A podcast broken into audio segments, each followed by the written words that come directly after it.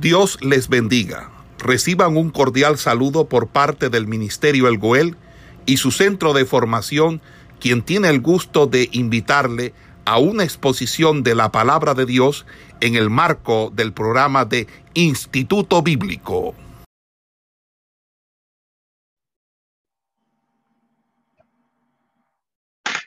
Es bien importante, ¿verdad? Una vez más lo reiteramos la, el esfuerzo que ustedes están haciendo por lo que este, se está entrenando, capacitando,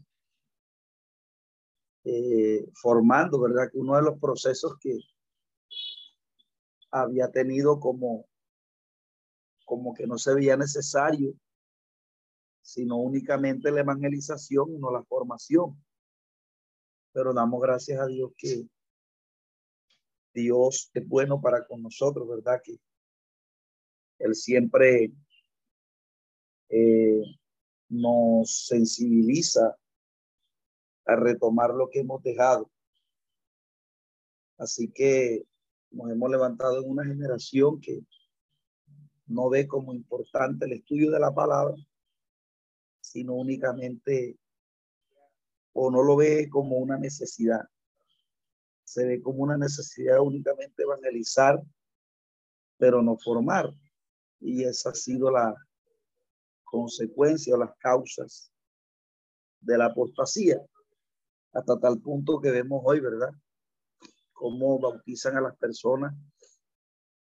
Usted está viendo que eh, la apostasía, por lo general, los predicadores, los pastores modernos, toman a la persona y la bautizan sin, sin la persona reflejar un arrepentimiento y una conversión a Dios, porque tienen una concesión equivocada de la fe. Ellos ven la fe como el catolicismo la mira, ¿verdad? Pero la fe que nosotros, que está consignada en la Biblia, es una fe que lleva consigo fruto, que lleva consigo acción. Entonces, todo esto, mis amados hermanos, por, por la falta de formación, por el desconocimiento de la escritura. Entonces, no puede ser posible que un término tan, tan, eh, que nombramos casi a diario en las prédicas, ¿verdad? Como es la fe, lo desconozcamos, ¿verdad? Yo les he enseñado que la fe aparece como sustantivo en, básicamente más en romano, que aparece la, la palabra fe, fe, es un sustantivo, pero que también aparece como creer, como verbo, ¿verdad? Entonces, Juan es el libro que utiliza esta palabra fe, la utiliza como verbo, indicando que la fe es accionada porque recuerdo que en una frase que usted escriba, eh, eh, el verbo es la acción que realiza el sujeto. Por ejemplo, cuando yo digo Juan corrió en el parque, en esa oración corrió es el verbo que está en pasado, corrió. Entonces, eso indica una acción que usted hizo, usted corrió. Lo mismo la Biblia cuando nos habla de, fe lleva consigo acción. O sea, por ejemplo, cuando Juan Bautista inició la predicación, él decía arrepentido y convertido. Entonces, una, una de las primeras eh, frutos que arroja una persona que se ha convertido al Señor a la fe es que se, es que, es que, es que se ha arrepentido de la vieja manera de vivir. Por eso la persona ya se despoja del yin, se despoja de la vieja vestidura y la persona se pone falda ahora, comienza a, identificarse con el Evangelio, entonces ahora se comienza a convertir, aunque es un proceso, pero ya el hecho de que se quite la antigua ropa, ¿verdad? Y, y se coloque falda ahora y se identifique con el Evangelio, es un fruto que ya usted le está visualizando que, que está teniendo un cambio esa persona, aunque de pronto ya ella todavía no, sea, no haya sido regenerada completa, porque allí inicia la, el proceso de santificación, ¿verdad? Que apunta hacia el corazón a sacar la ira, el enojo, que la persona toma un control de eso también, pero ya se va viendo un fruto. Entonces, mis amados hermanos, hago esta pequeña introducción para, nos, para nosotros eh, eh, este, entender la importancia que es la formación. Y es un proceso que Dios dejó en la escritura. Entonces, eh, por eso es importante la formación, el conocimiento, que usted conozca los términos y los explique desde los púlpitos este, eh, con claridad para que la gente lo sepa. Por ejemplo, mire que hay pastores que, que bautizan parejas sin casarse. Imagínese usted, o sea, ya ellos consideran a esa persona que, que ha creído en Dios, pero sin el fruto. Entonces la fe o el creer va acompañada con un fruto. Entonces todo esto se está haciendo por el desconocimiento que tienen las personas de la escritura, ¿verdad? Entonces, esto nos lleva a concluir con esta pequeña reflexión que así como es importante la evangelización, de ir afuera, de tomar un bafle, de ir casa a casa, evangelizar, de ayunar por las almas, la formación también es importante, porque la formación no solamente nos permite recibir una impartición del conocimiento de la escritura, sino que también nos va perfeccionando en el carácter. Entonces, mis amados hermanos, quería eh, dar esta pequeña introducción, ¿verdad? Para luego adentrarnos en lo que nos compete, que es el capítulo 1 de Apocalipsis, ¿verdad? Como lo hemos visto, eh, el término Apocalipsis, ¿verdad? Eh, lo estuvimos como que describiendo la etimología de la palabra en la clase pasada. la palabra Apocalipsis, ¿verdad? que es la expresión, una palabra compuesta, apo, que es una preposición, apo. Y caluto. Apo y caluto, que son, que es una preposición, y caluto, que es un verbo en griego que significa, es una preposición que, significa, que es de tiempo y de espacio y de lugar, se lo expliqué, que significa fuera de o de desde y calucto que significa develar o descubrir. Entonces, lo que está tratando de decir el concepto de Apocalipsis es que es una revelación que no es propia de Juan, sino que viene de otra persona. Y esa otra persona es Dios, ¿verdad? Que se la da a Jesús y Jesús se la da a conocer a Juan. Ese es la, el conocimiento de la escritura para hacer una diferencia de la gnosis o del término conocimiento. Recuerden que el término gnosis en griego es conocimiento.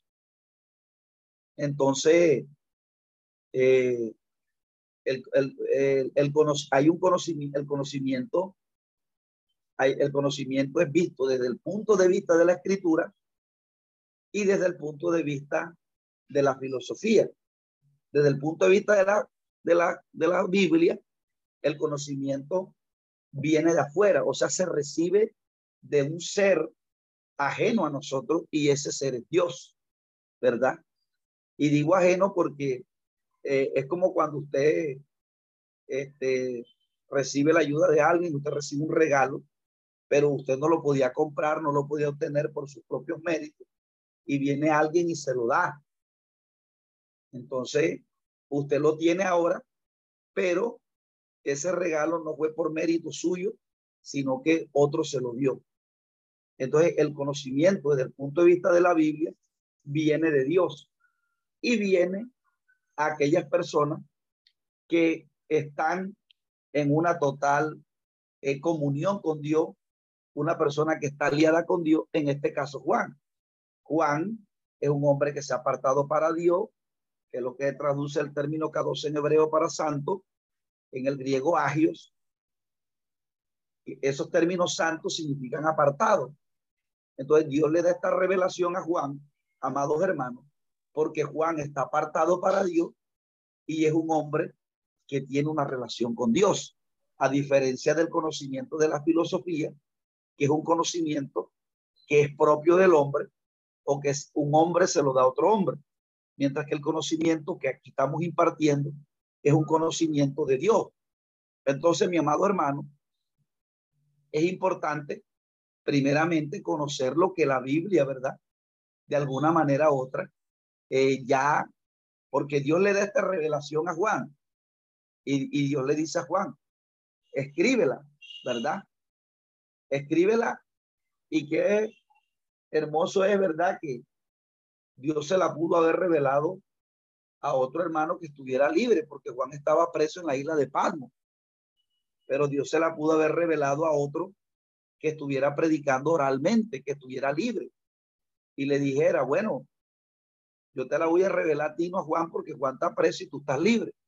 Pero aquí lo hermoso de esto, mi amado hermano, es que eh, ni aún nosotros, aunque nos metan en la cárcel o, o nos limiten, eh, que nos podamos desplazar de un lugar a otro, ni siquiera nos pueden detener con una predicación, porque eh, vamos a esperar que pase.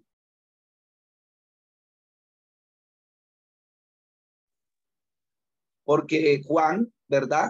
Aunque estaba preso, literalmente en la isla de Palmo, eh, no podían detener la predicación porque él, ¿verdad? Estaba predicando ahora de manera escrita. Y de manera escrita, eh, todavía es mejor predicar. Porque cuando uno predica oralmente, bueno, hoy en día porque existe el YouTube y, y existe las cámaras para grabar, pero eso, esos medios eh, son propensos a, a, que un video se borre. Por ejemplo, en YouTube he buscado alabanzas que primero las, las he encontrado y después las borro. Y un video le puede con un video y se borra. Pero lo que usted escribe, mi amado hermano, trasciende en el tiempo. Fíjese que Juan escribe y esto ha llegado hasta nuestros días. Esto, esto nos enseña, mis amados hermanos, que nosotros no solamente debemos preocuparnos por predicar desde el púlpito oralmente, nosotros también debemos escribir, escribir cosas que Dios nos dé, escribir artículos. Y si lo podemos colgar en internet, o si no, también escribirlo, escribir un libro, ¿verdad? Entonces son metas en las cuales el Ministerio del Goel está trabajando. El Goel no solamente está preparando ministros para que prediquen oralmente en los púlpitos, sino que está preparando predicadores para que escriban artículos. Por eso el que se gradúa aquí en el Goel de, de, de intérprete las escrituras ingresa a un, un cuerpo, ¿verdad? Que se llama eh, ALAVE. Entonces, Asociación Latinoamericana de eh, maestros y biblistas, de, de, entrenadores de la palabra. Entonces, porque el propósito es, amados hermanos, no solamente que se predique con oralmente, porque las palabras se las lleva el viento, pero sino que también se haga defensa de la sana doctrina.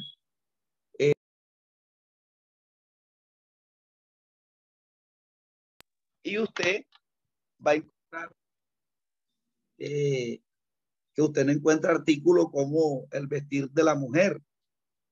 Usted no encuentra un artículo en internet, así casi. Eh, los pocos que hay, que bueno, que yo he visto, son muy, este, eh, no son tan argumentativos y tan diciendo. Eh, entonces, el propósito es ese. Fíjese que Juan escribe. Juan escribe y eso, aunque tenía un primer destinatario, ¿verdad? Que eran las siete iglesias que estaban en Asia, eh, no solamente llegó a esas iglesias, sino que llegó hasta nuestros días. Entonces, por eso es importante escribir, que nosotros nos preocupemos por dejarle a las nuevas generaciones un texto escrito en cualquier defensa de un tema en particular, ¿verdad? Entonces, este, Eso es importante, amados hermanos. ¿Estamos claros hasta ahí, hermano? Dios le bendiga, hermano. Amén, amén. Hermano, amén. Bueno, continuamos, hermano. Es importante que, sí, es importante a veces escucharlo porque no lo había escuchado. Eh, bueno, eh, comenzamos. Eh, bueno, quisiera hablarle de, de, las cuatro posturas que existen acerca de, del libro de Apocalipsis. para que ustedes también tengan idea, ¿verdad? De que cuando alguien les, les hable de Apocalipsis, porque hay varias interpretaciones. Entonces ya ustedes más o menos tengan idea o ustedes eh, este, a profundidad eh, puedan indagar sobre este tema para que ustedes a la hora de poner Apocalipsis, porque se van a encontrar con personas que no creen como usted cree la interpretación de Apocalipsis. Entonces hay cuatro interpretaciones de gente que está dentro del ambiente cristiano que interpreta la Biblia de, una manera equivocada. Entonces, es como para que usted tenga eh, eh, una idea que cuando usted le dice, no, lo que pasa es que yo soy de la interpretación tal, entonces usted ya tenga conocimiento de esto y usted indaga. Por ejemplo, está la interpretación idealista. La interpretación idealista, número uno, está la interpretación, eh, perdón, ideal, eh, eh, perdón.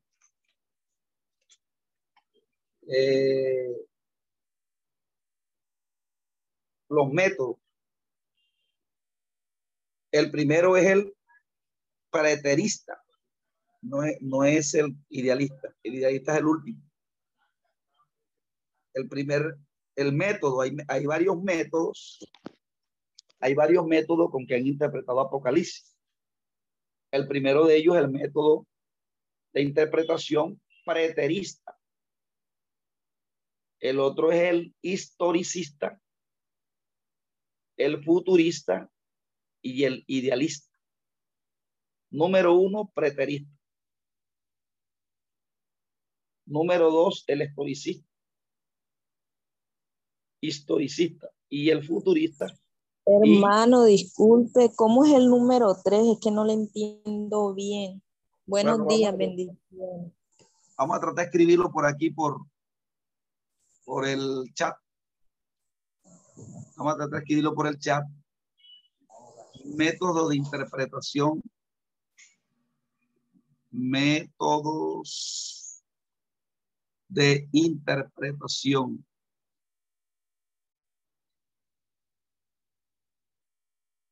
De Apocalipsis. Número uno, el preterista.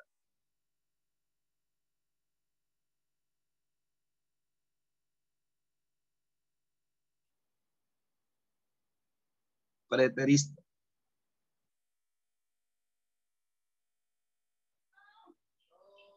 Número dos,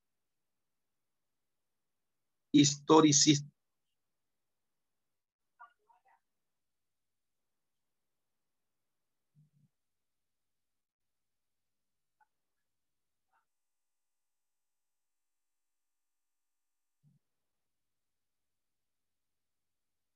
Número tres, futurista.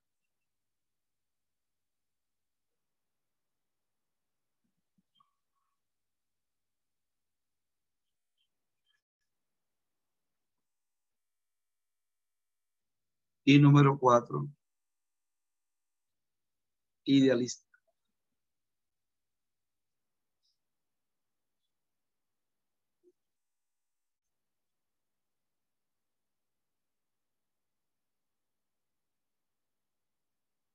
Entonces, ahí están colgados. Se los voy a dejar de tarea para que usted lo, para que usted lo investigue. y este, usted pueda darse cuenta cómo hay personas, ¿verdad? Que uno se sorprende cómo interpretan la Biblia. Entonces, eh, hay algunos que ven como si lo que enseña Apocalipsis ya tuviera tuvo un cumplimiento en el pasado y en el futuro no tiene cumplimiento. Entonces, así sucesivamente. Eh, entonces, investigan esos cuatro, esos son los métodos de interpretar Apocalipsis. Y usted ahí saca las conclusiones, cuál es el método nuestro.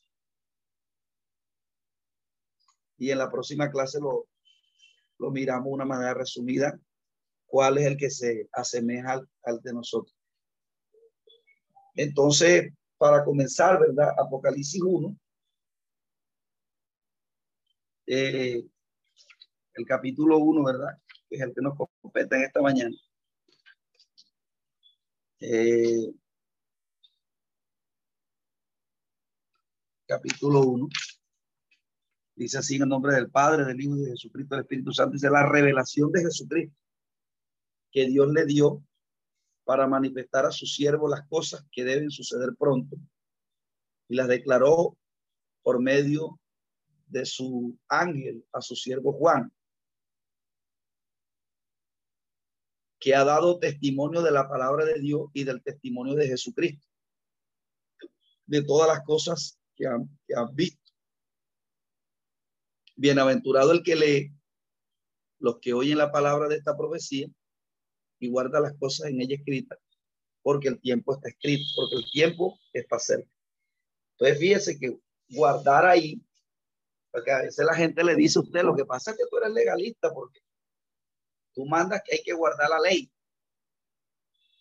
Entonces, cuando la gente no tiene claro eso, entonces una cosa es, amados hermanos, que que yo, que usted como cristiano, mande a, a sus ovejas como hacían los mesianistas, los mesiánicos, ¿verdad? Que, que, que le imponían a, la, a los nuevos creyentes a que se volvieran judíos primero, que es lo que ataca Pablo en, en Gálatas. Porque el problema en Gálatas era que los, los judaizantes querían que los, cristianos se volvieran judíos y utilizaran las costumbres de allá y los rituales de allá. Recuerde que todo lo que era sombra bienvenidero y se cumple en Cristo, ya eso queda obsoleto. Por ejemplo, lo del tabernáculo, que era costumbre que la persona entrara por la puerta, por el abacro en el templo, en el tabernáculo que estaba en el templo. Después se llegara al lugar santo, lugar santísimo, todo eso tuvo un cumplimiento en la persona de Cristo. Entonces los judaizantes querían que los que no habían creído en Cristo querían, creían, querían que las personas que se convertían al evangelio se, se convirtieran primero al judaísmo. Y es una de las cosas que va a rechazar el apóstol Pablo. Por ejemplo, yo no lo puedo mandar a usted a guardar el sábado porque el sábado eh, también era sombra de un bienvenidero que apuntaba a Cristo, ¿verdad? Porque ese reposo que se guardaba el sábado estaba hablando de un reposo, de un descanso, ¿verdad? Por aquellas eh, afecciones, ¿verdad? O afectaciones, más bien, que se dan por causa del pecado. los que estamos en Cristo, que hemos sido redimidos del pecado, ya no está apuntando solamente un cansancio literal, sino que cuando uno practica el pecado, el pecado trae consecuencias y que si la persona ya no practica el pecado, entonces tendrá paz en su corazón. Y, y entonces, entonces, este, pero otra cosa es lo moral, ¿verdad? Nosotros como cristianos evangélicos no vamos a adulterar, no vamos a fornicar. Un segundito, hermano.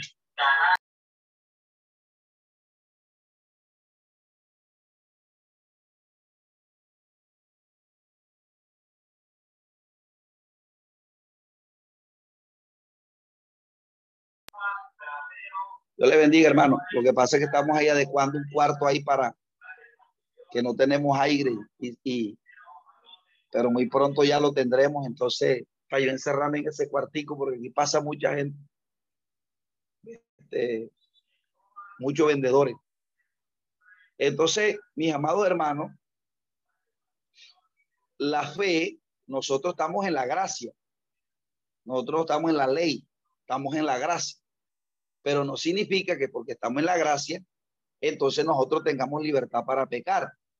Lo que significa es, amados hermanos, que el que está en Cristo ha guardado verdaderamente la ley, porque que el que está en Cristo está muerto al pecado. Nosotros como cristianos, nosotros, este, eh, cuando la Biblia habla de que nosotros la ley, este, que no estamos bajo ley, no significa que usted tenga libertad para pecar.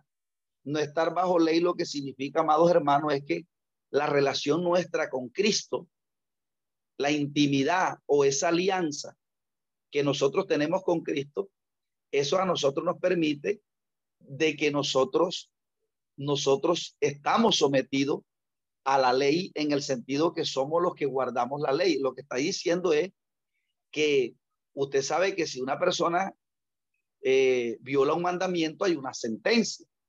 Por ejemplo, secularmente el que mata, el que mata debe ir a 45 años, 60 años de prisión, dependiendo del el, lo que le imponga la constitución política de los países.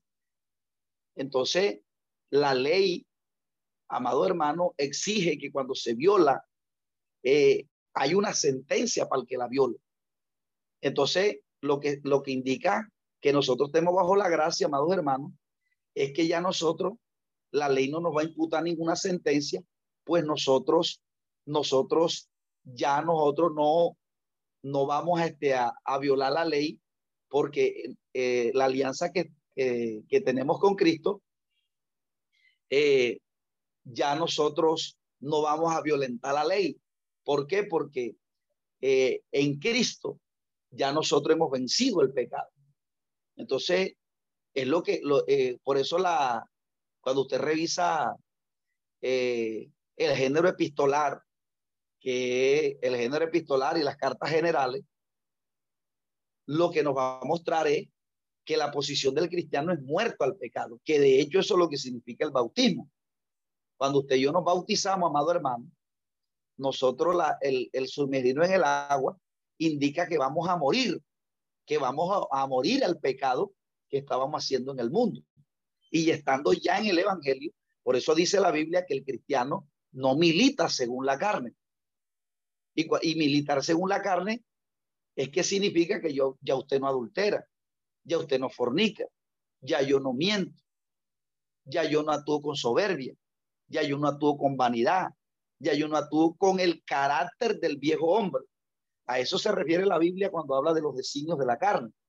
Por eso es que cuando usted revisa el libro del Gálata, que es el, el sentido común del cristiano, dice, cuando describe al hombre del espíritu, dice, y manifiesto es el fruto del espíritu, o sea, el hombre espiritual, el hombre según Cristo, que es el amor, el gozo, la paz, la paciencia, la benignidad, la templanza, y dice la fe, contra tales cosas no hay ley. Es decir, la ley no le imputa ningún delito a los que tienen esos frutos, pero hoy vemos en la iglesia que las personas están y están en la iglesia y tienen tiempo y todavía son soberbias, todavía son groseros, todavía son, no tienen el fruto del Espíritu.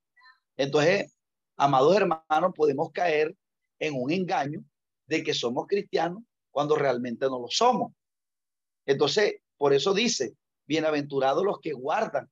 Entonces, guardar es, ahí ese verbo está apuntando, es que la fe tiene como cinco fruto. Es decir, solo aquello que sea, y eso no significa que yo en algún momento dado no vaya a coger rabia, ¿verdad? Pero yo debo tener un control, porque cuando yo oro, yo lo que le tengo que pedir a Dios es que me ayude a tener el viejo hombre sujeto. ¿Qué está pasando? que la gente no está orando o está orando mal. Cuando usted ve un cristiano que es grosero, ¿verdad? Es porque se descuidó en la oración. Se descuidó en la oración y cuando le vino que lo ofendieron, él no actuó con mansedumbre como la Biblia le enseña que debe actuar. Entonces, si usted actuó con, con grosería cuando lo ofendieron, eso significa que usted debe orar más para que la próxima que le ofendan, usted no actúe con grosería. Entonces, nosotros estamos bajo la gracia, mi amado hermano, pero eso no significa que tengamos libertad para pecar. Entonces, ahí cierra diciendo que hay un, el, término bienaventuranza ahí significa feliz, bienaventurado el que lee y los que oyen la palabra de esta profecía y guarda las cosas que están escritas, porque el tiempo está cerca. Porque Apocalipsis, amado hermano, es un libro que nos va a presentar el fin de la existencia de lo temporal y el comienzo de la eternidad. Entonces, hay un final feliz y un final dichoso para todos aquellos que estamos en la gracia, porque como se lo dije anteriormente, siempre los de fe van a tener que sufrir. Eso es algo, amado hermano, que muestra Romano, que ni los, los hombres de fe del Antiguo Testamento sufrieron. Y todo hombre de fe tiene que vivir tribulaciones. Entonces, el libro de Apocalipsis es un consuelo para que nosotros miremos todo el plan que Dios tiene para con nosotros, ¿verdad? Y que las pruebas, las tribulaciones y las dificultades no este, nos hagan volver atrás, valga la redundancia. Bienaventurado el que lee, los que oye. O sea, entonces hay que leer, ¿verdad? Y hay que oír las palabras de esta profecía. Claro que esos verbos ahí, leer, es prestar atención y oír, ¿verdad? A que la persona pueda tener una plena, este, eh, bueno, por así decirlo, concentración, si vale el término, eh, en lo que está leyendo y guardan las cosas de que están escritas porque el tiempo está cerca. Entonces, esa es la introducción que hace el escritor allí del libro de Apocalipsis, ¿verdad? Luego viene la otra parte, eh, que es el saludo.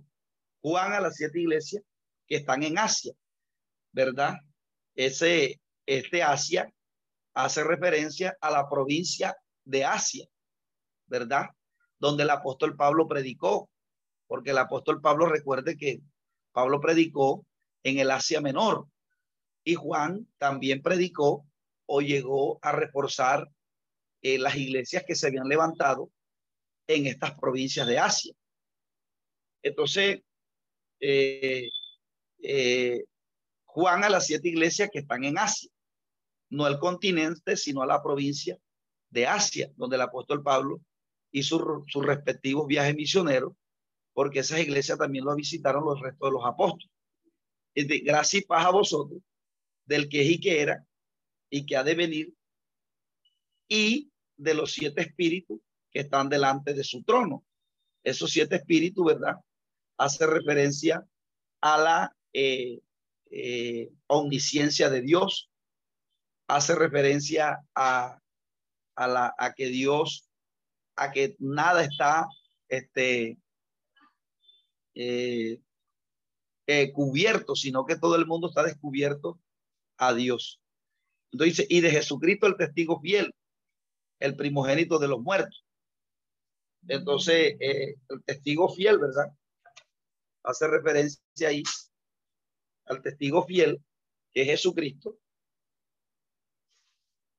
Al Señor se le designa ahí de tres maneras, testigo fiel, primogénito entre los muertos y soberano de los reyes de la tierra, ¿verdad? El testigo fiel. Eh, esa frase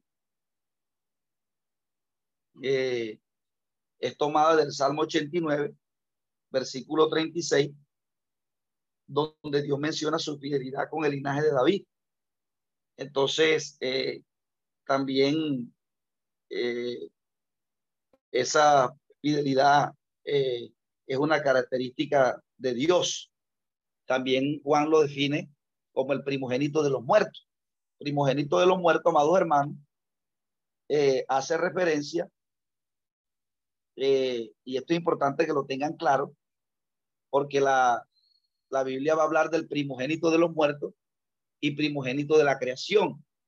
Los testigos de Jehová dicen que Jesucristo tuvo un principio, cuando, cuando la Biblia dice en Filipenses, si no estoy mal, que dice el primogénito de los muertos, entonces los testigos va dicen que Jesucristo eh, fue el primer creado, porque ahí se refiere al primogénito de la creación. Entonces ellos interpretan eso como si Jesucristo fuera el primer creado. O sea que antes de que se crearan las cosas, el cielo y la tierra, ya Dios había creado a Jesucristo. Y fíjese que este, cuando un cristiano no conoce esto, eh, un testigo de Jehová lo puede enredar. O usted no le va a saber responder un testigo de Jehová. Y ahí no, no se está diciendo que Jesucristo sea el primer creado. Lo que está diciendo es la misma idea que se está presentando aquí. Aquí dice, el primogénito de los muertos significa el primero que resucitó como hombre, ¿verdad? Para vivir la eternidad. El primogénito en una serie, ¿verdad? Entonces, el primogénito que resucitó eh, eh, significa que nadie más lo ha hecho, ¿verdad?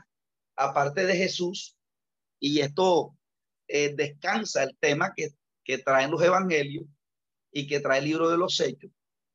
Cuando usted revisa los evangelios, los evangelios muestran la resurrección de Jesús y la predicación de Pedro y de Pablo en los hechos hace hincapié en la resurrección de Cristo.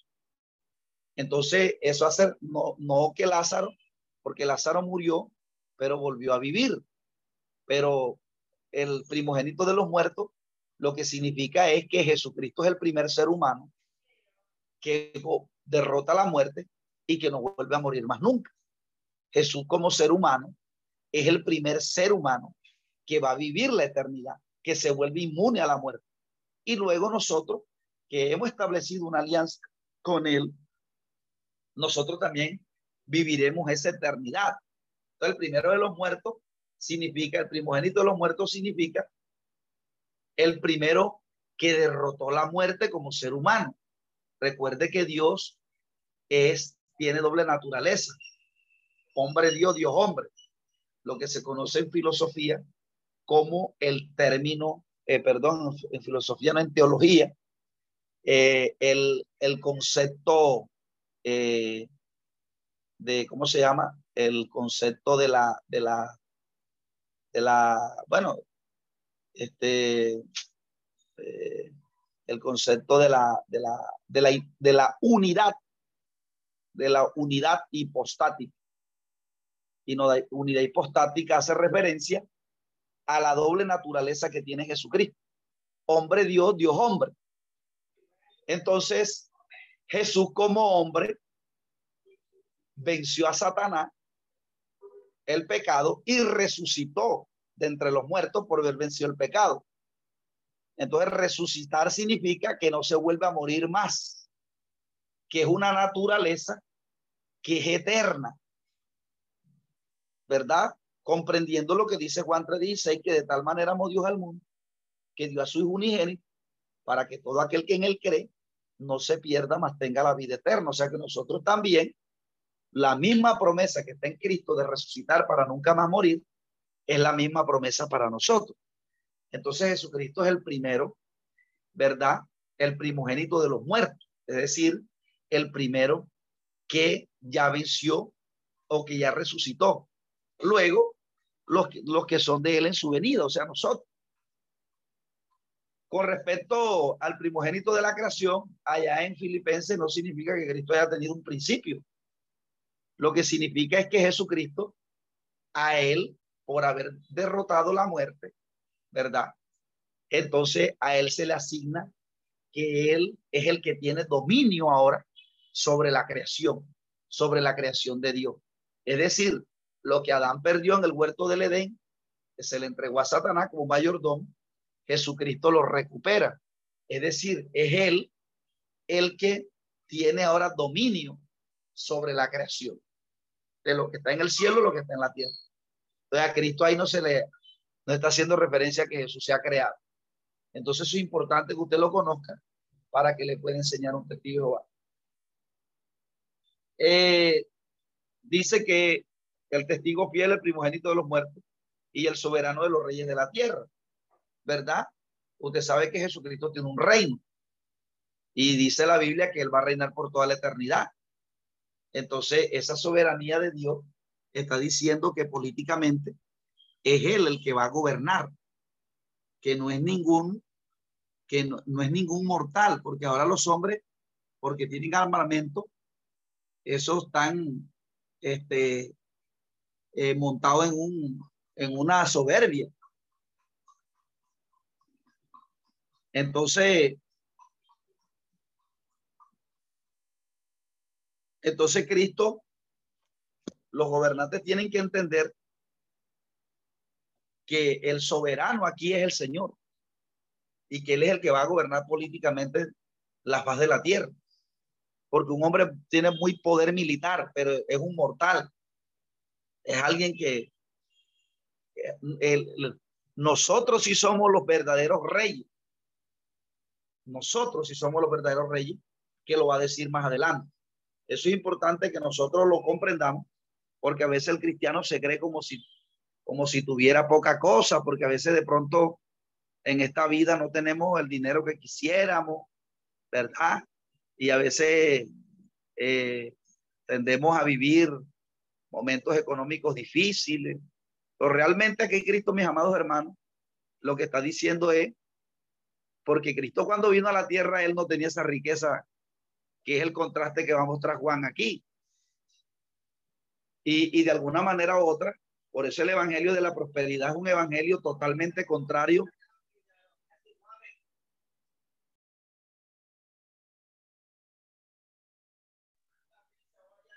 El Evangelio es totalmente, mis amados hermanos, contrario al Evangelio de prosperidad que se predica, porque el Evangelio de prosperidad se predica que el cristiano tiene que ser aquí en esta vida rico.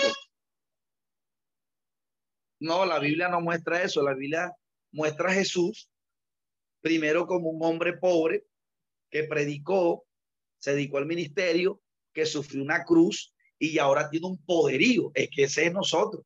Entonces nosotros cuando venimos al Evangelio también tenemos que identificarnos de esa manera.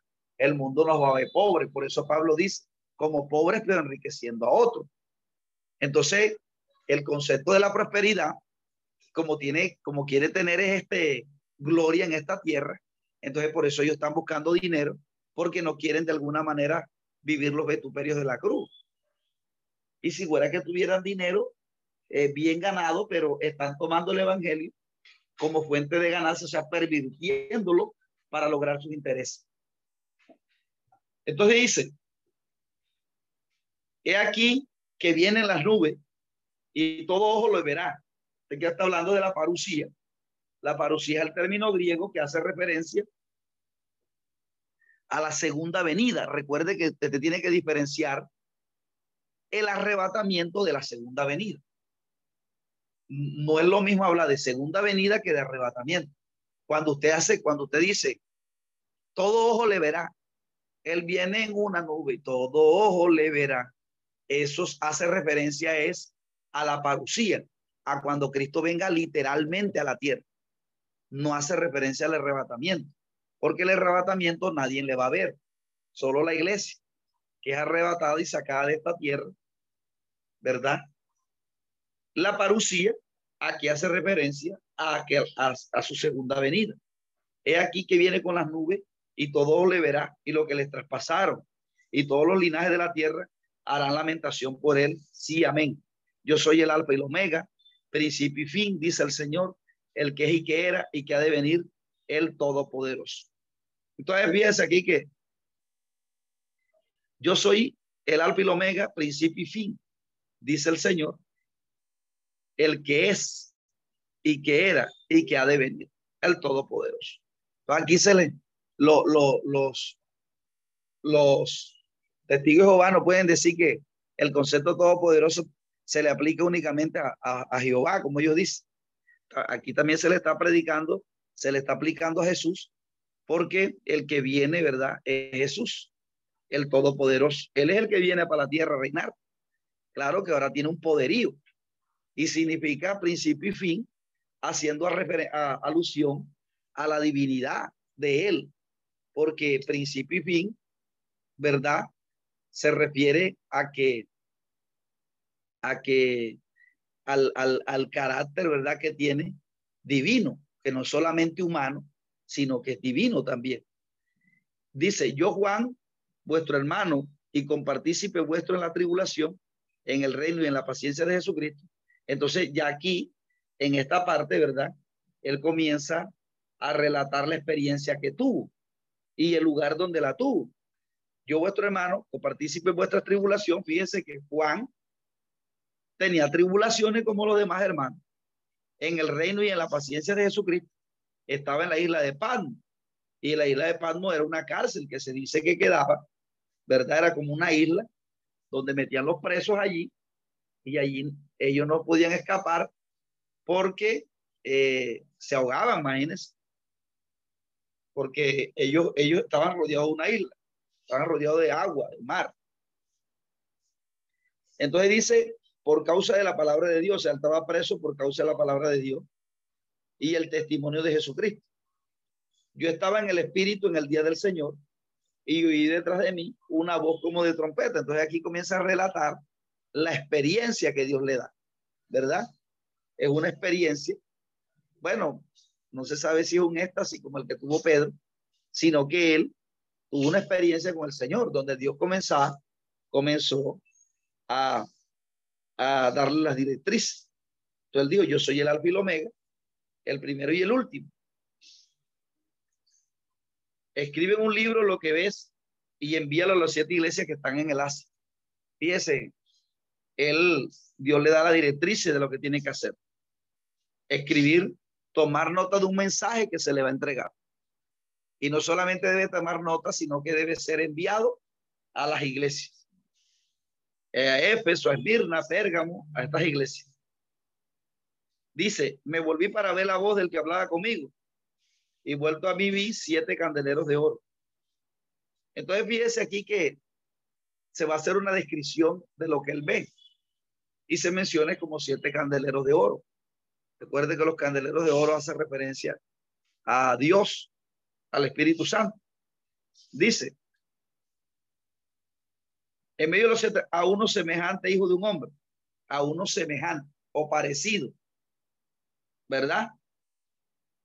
a uno semejante al Hijo del Hombre, vestido de una ropa que llegaba hasta los pies y ceñido por el pecho con un cinto de oro. Su cabeza y sus cabellos eran blancos, como la lana, como de nieve, y sus ojos como llama de fuego. Su pie semejante, semejante o parecido al bronce bruñido, repugente como el horno, y su voz como trueno de muchas aguas. Esa es la descripción que él hace de la revelación o de Dios. Tenía en su diestra siete estrellas. Recuerde que el siete en la Biblia es un número que significa lo completo. Es el significado del siete. Y dice que de su boca salió una espada aguda de dos filos y su rostro era como el sol cuando resplandece en su fuerza. Entonces, esa es una figura, todo este es un, un, este, un, un lenguaje, eh, meta, eh, perdón, un, lenguaje comparativo. Siempre que alguien ve a Dios en Ezequiel, todos los que han visto a Dios en la mayoría, siempre se refiere a un lenguaje figurativo. Cuando lo dice Isaías, Isaías dice, vi como un resplandor, ta, ta, ta, y lo comienza a describir en un lenguaje no literal, sino comparativo, ¿verdad? Aquí hay un lenguaje eh, comparativo que está haciendo referencia de la presencia de Dios. Y su rostro era como el sol cuando resplandece en su fuerza. Y eh, eh, cuando lo vi, caí como muerto de pie. Y él puso su diestra sobre mí, diciendo, no tema, yo soy el primero y el último. El que vivo y que estuve muerto. Que vivo por los siglos de los siglos, el amén. Y tengo la llave de la muerte y del ave. Escribe cosas que has visto y las que son y las que han después, después de. El misterio de las siete estrellas que has visto es mi diestra y los siete candelabros de oro, las siete estrellas y los siete ángeles, las siete iglesias, son las siete, los ángeles de las siete iglesias y los siete candeleros has visto son las iglesias. Entonces, fíjense, aquí muestra un contraste porque Juan había visto a Jesús morir como un villano Juan había conocido a Jesús en su debilidad como hombre, pero ahora lo está viendo, amado hermano, con un poderío impresionante. Y es el contraste que va a marcar el capítulo 1 para que Juan se dé cuenta de que ese Jesús que estuvo como débil, perdón, como débil no, como, como humano, que estuvo con ellos, que caminó con ellos, ahora ver el poderío que tiene. Sí, mis amados hermanos, ese es el contraste que presenta el capítulo 1, ¿verdad? Imagínense que cuando lo vio, cayó como muerto. Cuando Juan estuvo, estaba con él acá en vida, no lo veía de esa manera, pero ahora lo está viendo con ese poder que recibe, ¿verdad? Así como José en Egipto, que estuvo primeramente azotado por los problemas, por las circunstancias, pero después se le da tremendo poderío y los hermanos tienen que venir a arrodillarse. Así Jesús vivió la cruz, la humillación, el momento duro, la tribulación, y ahora miren el cambio que tiene. Ahora tiene un poderío, está a la diestra de Dios y tiene, y tiene un poder tanto en el cielo como en la tierra. Esto le da Juan eh, mucha más este, eh, fe para seguir creyendo en su Señor. Entonces, eh, este, mis amados hermanos, esto le va a permitir al apóstol Juan, ¿verdad? No solamente ofensar aumentar la fe de los suyos, de él, sino de las personas que escribieran, que leyeran esta experiencia que él iba a escribir en un libro. Y eso es lo mismo, amados hermanos, que sucede con nosotros. En esta vida vamos a tener tribulaciones, no somos trascendencia. No sé por qué los, cristianos hoy en día buscan fama del mundo. No, nosotros en este mundo vamos a llevar una cruz. Nos van a ver como pobres, nos van a ver como lo peor, como si estuviéramos en la cruz, como vieron a Jesús en la cruz. Ya tenemos que identificarnos en este mundo con Jesús. Ya después que Él nos va a dar ese, ese poderío cuando reinemos con Él. Bueno, mis amados hermanos, vamos a dejarlo hasta aquí. Vamos a orar para hacer despedido. Padre, te alabamos, te bendecimos. Te damos las gracias, Señor, en esta mañana. Esperamos que este estudio haya sido de bendición para su vida y ministerio. A Dios sea la gloria. Este es el Ministerio El Goel, vidas transformadas para cumplir el propósito de Dios.